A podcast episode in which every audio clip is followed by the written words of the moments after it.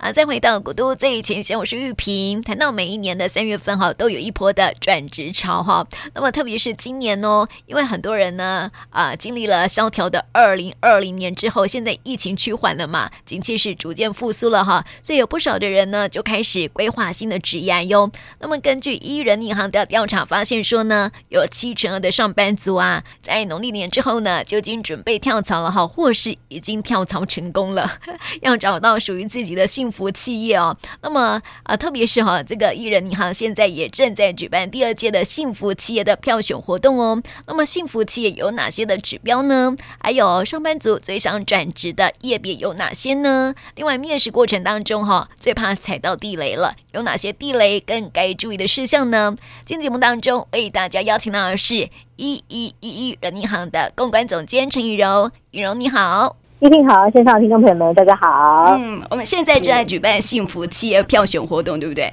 是没错，我们现在二零二一年的幸福企业票选活动正在票选当中，我们会开放到四月底都可以持续的，就是投票，那投出你心中的幸福企业。那我们这次比较特别的是，我们投票的方式都是用这个福利来做分类的。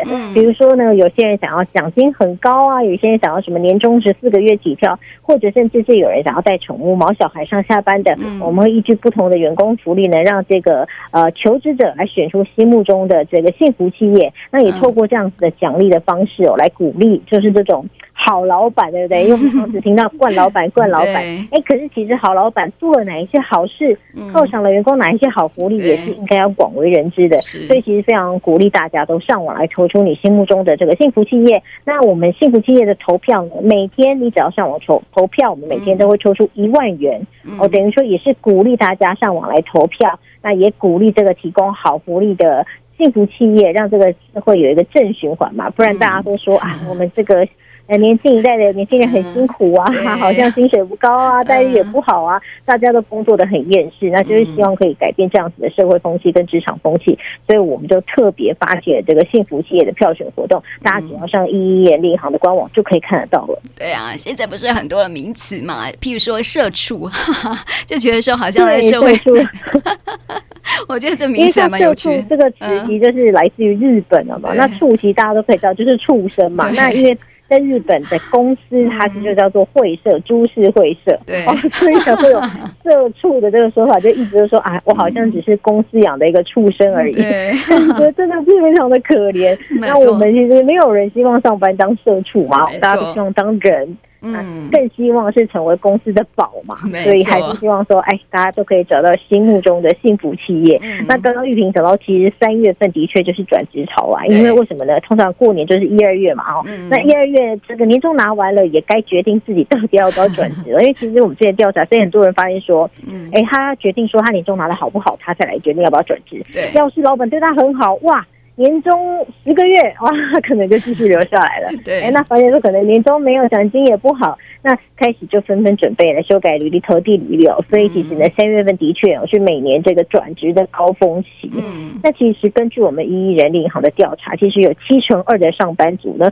就有这种转职的打哦，百分之四十三点一都已经是正在寻找转职的机会了。那百分之二十九呢？他是骑驴找马，有好工作的话，他就转换工作。那百分之十二点三是刚刚已经换了新工作，超前部署，已经换好了。那百分之三十四三点四是说谈好新工作，但是还没有上工。只有百分之十二点二来不考不考虑转职。那整体而言，等于说有七成二的上班族都是在转职的路上。那到底？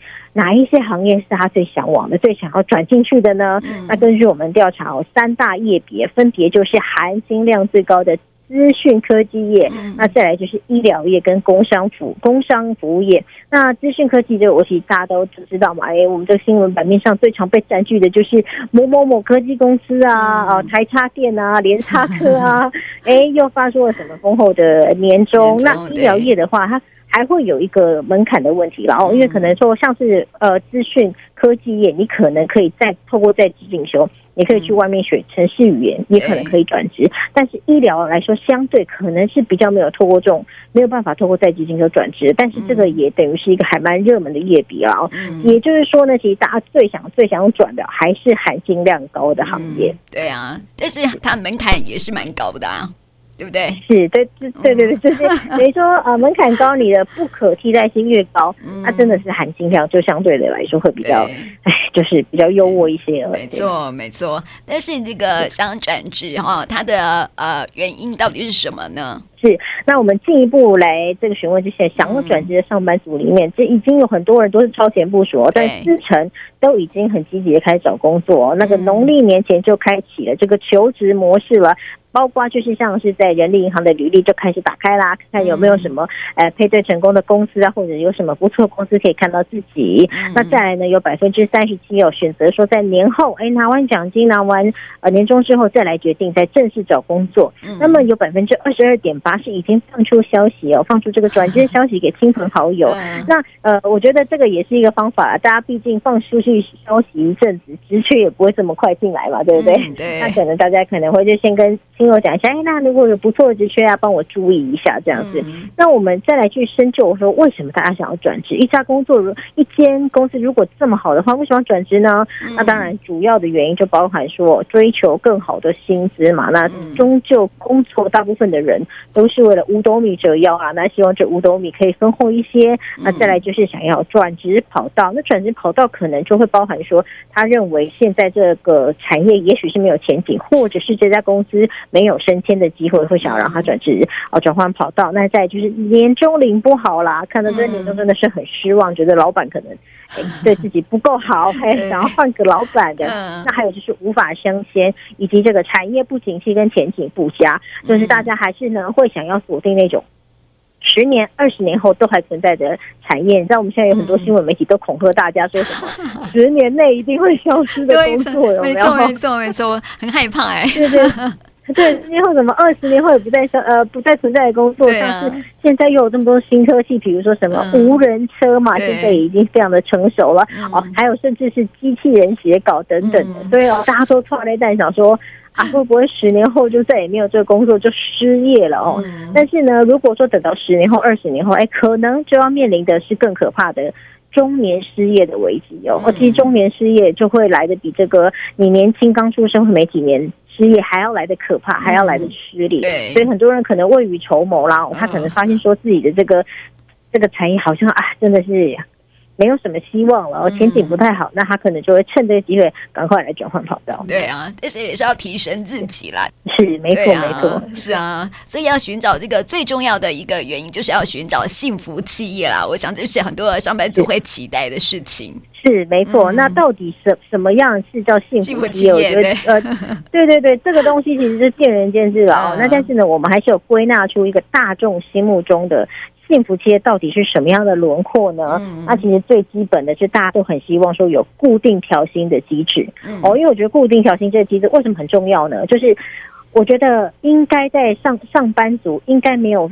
多少比例的人会有很强的谈薪技巧？嗯、哦，大家对于要加薪这件事情都是非常害羞的，对，哦，不好意思开口，不知道怎么开口，对不对？怎么跟老板说？哎、嗯，老板，我这个想要加一点薪水，大家觉得很困扰嘛。对。但是如果说你做这家公司，哎，他福利非常好，他就是固定每年调你三趴，嗯，那你根本不用担心说什么呃要跟老板开口这件事情啊，然后会不会谈得成这件事情？所以其实有固定调薪这个制度是等于大多数的上班族都非常。非常青睐的一个员工福利，那另外呢，再就是保障底薪嘛，哦，因为其实有蛮多工作都是业务性质，或甚至它不是业务性质，但它可能会有这个所谓的奖金分红。但是呢，之前可能在劳基法还没有这么严格的时候，会有那种，呃，你甚至。可能这个月业绩不好，可能这个 甚至都拿不到两万元的状况哦，常常会有这样的新闻嘛。嗯，所以可以的话，还是希望说，哎，可以有一个基本的底薪，那剩下的大家就各凭本事嘛。哦，你想要多拿一点奖金，你就多努多一点点努力，但至少不要说在我运气不好的时候，度小月的时候，连这个基本的保障都没有。嗯，对，所以保障底薪也是大家很。注重的一个点，那再来就是弹性工时跟弹性上下班。然后我觉得这个的跟这个世代的差异也有关系啊。嗯、我们可以看到，其实有很多新创公司哦，年轻人创的，几乎都是走这个比较欧美的风格的，就是弹性上下班，嗯、甚至很多是远距上班的。嗯、因为对于这个年轻世代来说，他的观念比较没有那么传统守旧，他。不见得觉得说员工你就是要早上八点半打卡，你就是要几点才能下班，你就是要待满几个小时，对不对？但其实在这过程中，他也有可能在摸鱼啊，你怎么也是你怎么很难说嘛。那但是呢，对于这种比较新思维的人来说，他会认为说，我只要把我的工作安排好，我只要把事情都做好做满。但其实员工他在哪里上班或他的时间怎么样，其实不是那么重要。他们重视的是结果论。但是对于员工来说呢，就会有很大的一个好处，像是有很多人可能是呃有小孩哦，他可以在家就近照顾小孩，也可以边工作，或者是家里有什么生病的。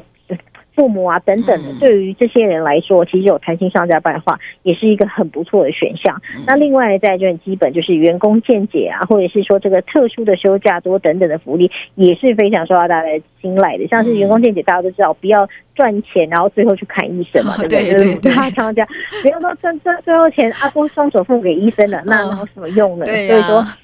而且一般人都有这种逃避心态吼，就是吼不要去健检哦，对，你要去的时候你就觉得没事发生啊，那没事我就不要去医院。对，那不如就是公司呢，它每年规定你要健检，每年提供你健检，那帮你检查，帮你守护你的身体健康，这也是非常重要的嘛。那再就是休假，很多人都觉得说，在这个时代啊，要的就是小确幸嘛，所以也希望说什么年假啊、特休啊，如果说可以优于劳基法的话，甚至有一些呃公司，比像是有些外商公司。都会有提供这种 Early Friday，他可能会在。每一个月的礼拜五会提早下班，这种哎、嗯，就会让员工觉得哇，哦、小确幸 哎，对，小确幸，我在幸福企业上班的这种感觉。嗯、所以其实就综合起来，就是说薪资不错，再加上说好像老板有把你当成家人一样对待，哎、嗯，关心你的健康，那也给你相对的弹性去去照顾你自己的生活。像这样子的企业，通常都是员工心目中的幸福企业的轮廓。对，对，这是一个大概的轮廓啦，哈。但是实际上的这个上班族会。喜欢什么样的幸福企业呢？我们还是要等票选结果出来之后呢，四月份嘛，对不对？没错，对对对，四月份结结束之后，我们会进入第二轮的这个呃秘密课的评比哦。哦我们会从资料库里面，现在目前有八百万的这个会员嘛，嗯、那我们就会去筛选一些曾经在这些行业里面任职的哦员工来去调查一下，因为我们发现说，其实有一些公司，哎，他可能。也是写这样哦，比如说奖金丰厚，哎，结果发现说其实实际上拿不到这个奖金，对，没有这个奖金，或者甚至他就是。哎，没有把特殊奖奖励写出来，但是其实是进去之后你才会发现说啊，原来有什么常常员工聚餐啊，嗯，好，或者是常常会有一些什么小小的这种激励奖金，那这些东西可能就是我们要实际去询问过在那家企业待过的人，所以我们还会有第二轮的这个秘密课的评比，那之后就会再公告出到底今年二零二一年幸福企业有哪些，那也可以成为一个这个参考指标哦，让有想要转职的求职者可以来参考一下，这些企业呢都是。主打就是爱员工，然后把员工当成家人一样。那如果想要找这种老板把自己当成一家人的这种企业的话，其实也许可以。从这些名单里面去考来考虑，做筛选投递履历。对，所以这也蛮严谨的哈，我们的票选活动。嗯嗯，是还有秘密课哦，很怕就是 哎挂选出来的不密不幸福怎么办？对对对对对对，所以还是要派秘密客去寻访一下，这样子哦，到底有没有属实这样子哈？所以每一年的这个幸福企业都不太一样，幸福的条件了哈也是不同的，所以呢也刚好给给我们这个上班族来做一些参考，这样。子啦，嗯，是没错，对呀。